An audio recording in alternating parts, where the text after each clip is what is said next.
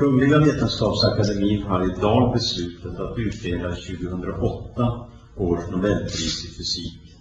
Den ena hälften till professor Yoshiro Nabu och den andra hälften av priset delas mellan professor Makato Kobayashi och professor Toshidi Maskawa Das war Schwedisch und heißt, der Physiknobelpreis 2008 geht an Nambu, Kobayashi und Maskawa. Willkommen zu Folge 6 des Podcasts von Welt der Physik. Mein Name ist Jens Kube. Und ich bin Annette Köhler. In unserer heutigen Folge dreht sich alles um den Physiknobelpreis 2008. In jedem Jahr Anfang Oktober sind alle prominenten Physiker der Welt unruhig. Ein Anruf mit der Vorwahl 0046 könnte bedeuten, dass das Nobelkomitee anruft und zum Gewinn gratuliert. Diesen Anruf erhielten in diesem Jahr Yoichiro Nambu, Makoto Kobayashi und Toshihide Maskawa. Alle drei haben über Mechanismen zur Symmetriebrechung in subatomaren Teilchen gearbeitet.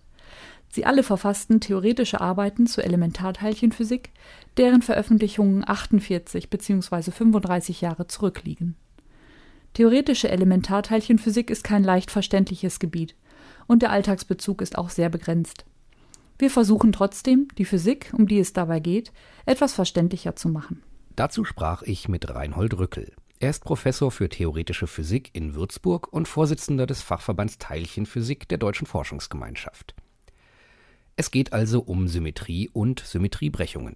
In der Physik äh, spielen Symmetrien äh, eine große Rolle. Äh, was man darunter versteht, ist, dass die Tatsache, dass die Naturgesetze und die Gleichungen, die das Verhalten von Systemen regeln und bestimmen, dass die invariant sind, also sich nicht ändern, wenn man Transformationen ausführt. Das heißt zum Beispiel, wenn man von einem Koordinatensystem in ein anderes übergeht. Also wenn man eine Drehung macht zum Beispiel. Da gibt es eben sehr viele solche Transformationen, solche Symmetrien. Die einen haben zu tun mit den Eigenschaften unseres Raums, von Raum und Zeit, also zum Beispiel, dass es keine Rolle spielen sollte, ob die Zeit vorwärts oder rückwärts läuft, das wäre eine Zeitspiegelung, oder dass es eben äh, keine Rolle spielen sollte, ob ich äh, eben eine 90-Grad-Drehung mache und ein Experiment ausführe und so weiter. Aber es gibt auch äh, eben solche Symmetrien äh, sozusagen in einer abstrakteren Form und das sind im Wesentlichen die Symmetrien, um die es hier geht. Diese Symmetrien sind im subatomaren, also bei Elementarteilchen, nicht immer erhalten. Was sind Beispiele für Brechungen der Symmetrie? Äh, da gibt es viele, viele Beispiele. In der Tat ist es so, dass es ganz wenige Symmetrien, äh, zum Beispiel in der Teilchenphysik, gibt, die nicht gebrochen sind. Äh, also beobachten kann man es zum Beispiel in der Tatsache, dass die Quarks verschiedene Massen haben. Das erste Quark-Modell, was gemacht worden ist für die Quark-Bindungszustände, die Hadronen von Gell-Mann, ging von der Hypothese einer Symmetrie aus. Wenn diese Symmetrie exakt erfüllt wäre, hätte das zur Konsequenz, dass alle Quarks, die zu dieser Symmetrie führen oder zu, dieses, zu diesem symmetrischen System gehören, die gleiche Masse haben müssten. Wir wissen aber, dass sie das nicht tun und deswegen ist die Symmetrie von vornherein gebrochen. Im Standardmodell der Teilchenphysik gibt es heute sechs Familien mit jeweils zwei Quarks und zwei Leptonen. In der ersten Familie, aus der praktisch die gesamte uns umgebende Materie besteht, heißen die Quarks Up und Down. Die Leptonen heißen Elektron und Elektroneutrino. Die Quarks und Leptonen der Familien 2 und 3 sind wesentlich schwerer als die der ersten Familie. Das Standardmodell ohne Massen, wenn alles masselos wäre, also Leptonen und Quarks, wenn die alle masselos wären, hätten eine sogenannte chirale Symmetrie. Äh, und das ist nämlich die Symmetrie, äh, die Herrn Nabu besonders interessiert hat. Und das Standardmodell ist nun ohne Massen, ist invariant unter dem Übergang von links nach rechts und rechts nach links. Pionen oder auch Pi-Mesonen sind Teilchen, die aus zwei Quarks der ersten Familie zusammengesetzt sind, also aus einem Up- und einem Down-Quark. Die Pionen im normalen Quark-Modell müssten viel, viel schwerer sein. Die Tatsache, dass sie so leicht sind, nur also siebenmal oder sechsmal leichter als ein Nukleon, wird erklärt durch eine spontane chirale Symmetriebrechung.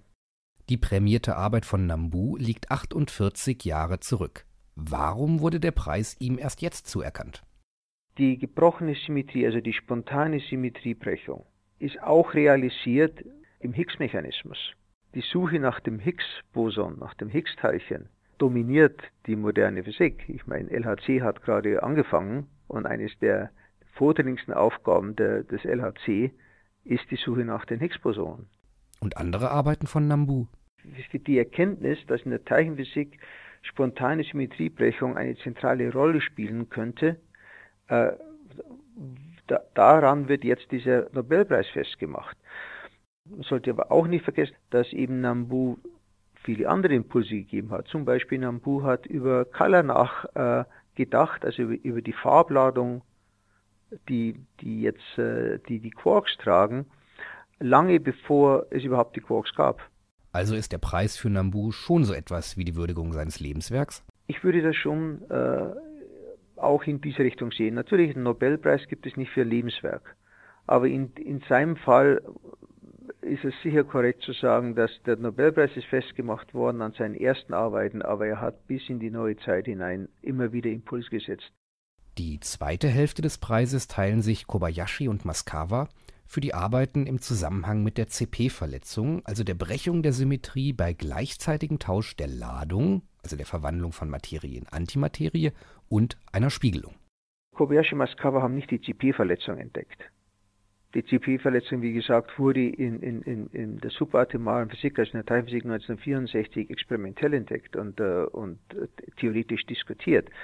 Was sie, äh, was sie äh, entdeckt haben, ist, wie man CP-Verletzung im Standardmodell implementieren kann. Und sie haben zum Beispiel gefunden, dass das Standardmodell mit, äh, äh mit vier Quarks, äh, das war drei, ich meine, die Papiere wurden geschrieben 1973, dieses berühmte Papier, 19, äh, 1974 wurde das vierte Quark erst wirklich entdeckt, das Charm Quark. Äh, mit vier Quarks gibt es im Standardmodell keine CP-Verletzung. Sie haben also gezeigt, dass es mindestens drei Familien braucht, um eine um CP-Verletzung zu haben. Die Asymmetrie zwischen den Familien wird letztendlich durch nur einen Parameter bestimmt. Dieser Parameter findet sich in zwei subatomaren Systemen in identischer Form wieder, sowohl in sogenannten K-Systemen als auch in B-Systemen, die in den letzten Jahren sehr intensiv untersucht wurden. Und das ist schon bemerkenswert und das ist jetzt ziemlich klar durch die Messungen an den B-Fabriken in den letzten eben 10, 15 Jahren. Und ich glaube, äh, deswegen ist das auch ein, ein, ein adäquater Zeitpunkt für einen Nobelpreis. Und wie findet nun die CP-Verletzung statt? Wie die CP-Symmetrie gebrochen ist, wissen wir nicht. Wir wissen nicht, ist sie spontan gebrochen, ist sie explizit gebrochen. Äh, das wissen wir einfach nicht. Wir wissen sie nur dadurch, dass unser Universum äh, sozusagen überhaupt existiert und, und sich die anfängliche sozusagen Balance zwischen Materie und Antimaterie nicht einfach zu einer totalen Zerstrahlung geführt hat, muss eine Asymmetrie da gewesen sein und die kann man nur haben, wenn CP zu irgendeinem Zeitpunkt des Universums, äh, also der Evolution, verletzt war. Und, liebe Hörer, haben Sie verstanden, um was es genau ging? Ein schwieriges Thema und ich kann Sie beruhigen, auch ohne tieferes Verständnis dieser wichtigen Arbeiten werden Sie weiterhin im Alltag bestehen können. Das sind halt grundlegende Konzepte, auf denen die, die modernen super, subatomaren Theorien fußen.